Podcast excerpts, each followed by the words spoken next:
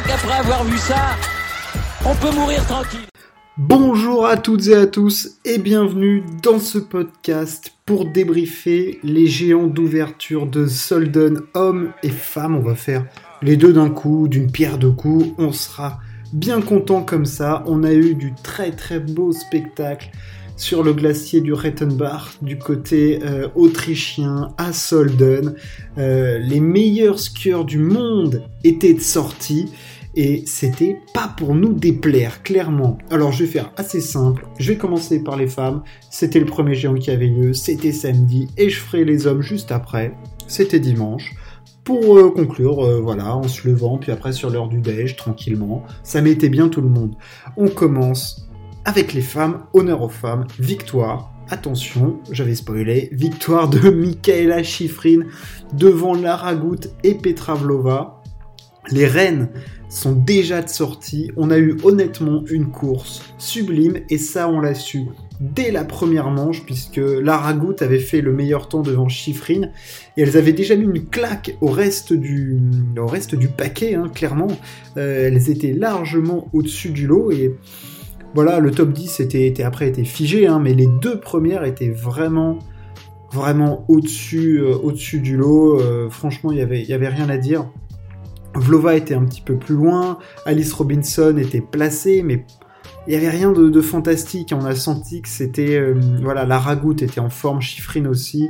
Et Marta Bassino en plus était sortie, Brignonnet ça avait fait une mauvaise manche, donc voilà, on savait que la, victoire allait se jouer entre, entre les deux. Même euh, Ramona Siebenhofer était plus loin. Enfin voilà, Nina O'Brien, tout ça, Sarah Hector, c'était loin, c'était à plus d'une seconde. Donc euh, tu reprends pas une seconde à Goutte et Chiffrine, voire du Vlova euh, par la suite. C'est trop compliqué. Et le feu d'artifice, c'était cette deuxième manche où on a eu bah, du grand grand spectacle et Petra Vlova a fait du Vlova, elle est revenue, elle qui avait été un petit peu loin quand même, et elle a découpé la manche, euh, voilà, meilleur temps euh, quand elle passe la ligne, pour essayer de récupérer des points, parce qu'il y avait encore des skieuses après, hein. elle avait fait 6 ou 7 de, la manche, donc euh, bon, il y avait encore du, taf, mais l'important pour elle, c'était de limiter la perte des, points dans, la vue du gros globe.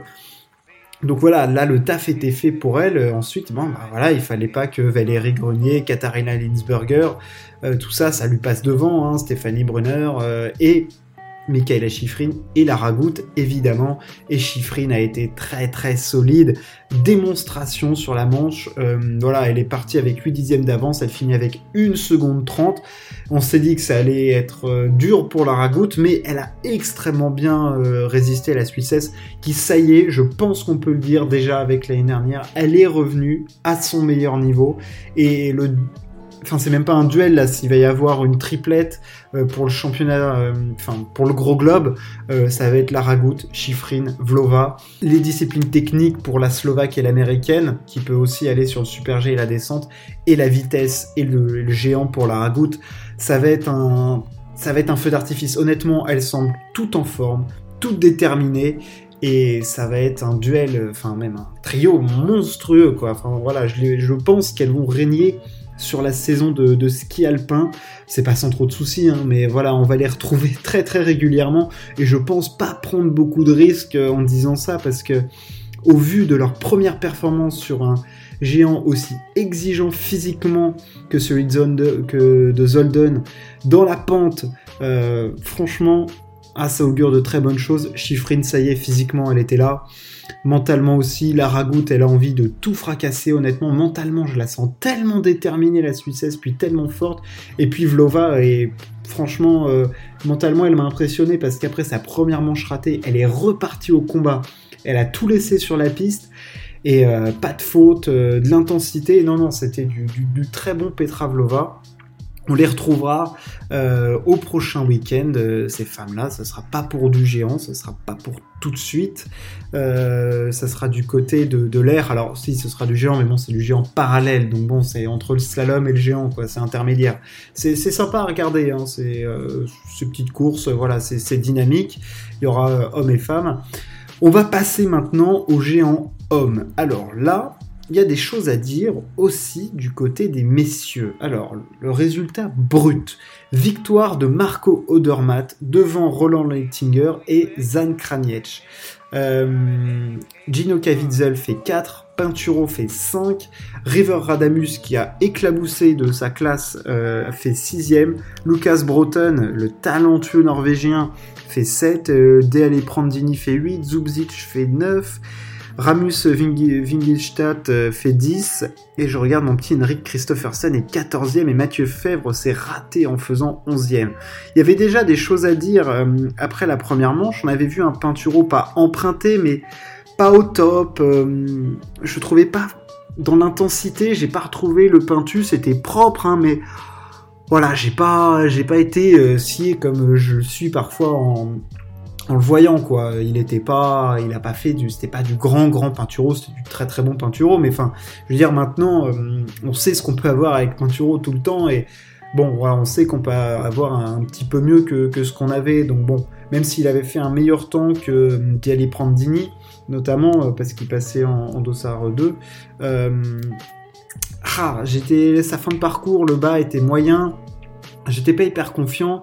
Et puis après, quand j'ai vu les, les temps de, de Zan Kraniec, notamment de Mathieu Fèvre qui a fait un meilleur temps, de voilà, il y avait du, j'avais un peu des doutes et voilà, ces doutes ont été confirmés. Et puis après en deuxième manche, pareil, parce que même s'il fait le meilleur temps, on a vu que par rapport au temps de Lucas euh, Broughton, bah il était à 7 dixièmes, donc euh, c'est loin quand même sur de, pour Pinturo de faire 7 dixièmes de Lucas Broughton qui, qui revient de de blessures, donc bon, ça augurait rien de bon, et puis après, ils lui sont tous passés devant Anna 1, euh, Kavitzel lui est repassé devant, Zan Kraniec, Odermatt, et il euh, n'y a que Fèvre qui était devant lui, qui lui est pas, qui a pas fait un meilleur temps que lui, et euh, évidemment Roland Leitinger. Je vais parler d'Odermatt, quel talent chez ce Suisse, mais c'est fou, il est phénoménal ce mec, franchement, quel que soit le terrain là, mais quelle puissance, quelle vitesse, mais quelle caisse physique. Enfin, c'est un, c'est un buffle ce mec. Il a, je reviens, il a 24 ans et tout, mais quel, oh, athlète de grand, grand malade quoi. Franchement, impressionnant ce qu'il a fait. Il s'est régalé. C'était son entraîneur qui avait tracé la, deuxième manche. ouais non, franchement, très très impressionnant. Euh, dans le mur, sur le plat, euh, juste sur les lignes. Franchement, euh, il avait rien à dire. Il était bon sur les trajectoires, sur les déclenchements. Il était pas en retard. Euh, non, non, c'était du très, très, très grand Marco Odermatt. Hein. Déjà, déjà, déjà très, très en forme. Le, Suisse qui avait gagné deux géants l'année dernière à, Santa Catrina et à Kranjkagora. Là, là, on, on savait qu'on allait l'avoir dans la lutte pour le gros globe et euh, ça me paraît bien parti pour qu'on l'ait de très très longues années parce qu'il est vraiment super super doué et il a peur de rien et il va affronter les trucs. Roland Leitinger, lui qui avait fait une médaille à Saint-Moritz en, c'était en 2017, c'est pas qu'on l'avait perdu de vue, mais il n'était pas méga, méga, régulier. Et là, franchement, euh, il a été très très juste. Euh, et il a surtout fait un bas de parcours de malade. Hein. Enfin, je veux dire, il est revenu, mais il avait une vitesse sur le bas de parcours, mais une fusée, atomique, quoi. Enfin, un, truc, une machine nucléaire. Il était propulsé à réaction sur le bas de parcours et il finit juste à 7 centièmes d'Odermatt. Hein. Donc euh, il a eu chaud aux fesses euh, le Suisse. Et troisième, alors j'ai envie de parler d'un peu de lui, c'est Zan Kraniec, euh, qu'on avait perdu complètement la saison passée pour des raisons, il avait des soucis personnels, enfin bref, c'est pas qu'il avait pas la tête au ski, hein, mais un peu quand même, quoi, il était, il était un peu sorti de, sa bulle, et là, et là où il avait été très très fort en, 2018-19 notamment, où il avait, il avait tout éclaté, hein, donc bon, Notamment, il avait fait cinquième des championnats du monde doré, donc bon, voilà, il y avait des gros gros résultats. Et l'année dernière, bon, on était un petit peu sur notre sur notre fin, quoi, voilà. Et, là, on a retrouvé le, le euh, voilà, comme on l'aime. Hein, euh. voilà, il est il est de retour. J'avais mis, euh, voilà, j'avais dit dans ma preview, si jamais Kraniec est de retour à son meilleur niveau, il sera là pour le globe de géant. Et je savais pas sa condition physique et il, a fait une fin de parcours euh, de dingo. Euh, il a mis 5 dixièmes à Pinturo. Enfin, euh, waouh, très très impressionnant Zan Kraniec en découpage. un mur de, de comme on le c'est sa force hein. dans les murs Zan Kraniec dans la pente il est, il est juste hallucinant quoi il arrive à mettre les skis où il le veut à prendre les trajectoires qu'il veut et, là, il nous a découpé le, mur de Solden.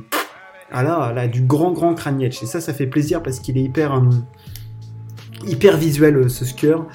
Et enfin, je vais parler de, Mathieu Fèvre bah, qui a planté sa manche, il hein, n'y a rien à dire. Hein. Première manche euh, exceptionnelle, la deuxième il s'est planté, bon, bah, on va pas épiloguer, il est passé à côté, pas dans le rythme, en dehors des trajectoires. Euh, voilà, pas, pas le Mathieu Fèvre comme on l'aime. J'ai envie de placer un petit mot pour l'américain River Radamus. Alors lui, euh, disons que c'est typiquement américain, enfin chez les mecs en tout cas, il, il m'a fait penser à Bodé Miller de l'époque.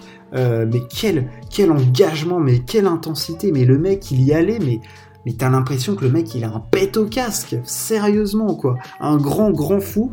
Et ça a fonctionné. Alors lui, il avait été champion du monde junior, notamment. On l'attendait au plus haut niveau. Et là, c'est peut-être, ça y est, c'est peut-être son année d'explosion. Là, il fait sixième de ce premier géant. Euh, à voir si par la suite, il arrivera à, faire fructifier ce talent, notamment voilà ce qu'on pouvait dire sur ces géants d'ouverture. La saison est lancée. Le prochain événement, ce sont les géants parallèles de l'air.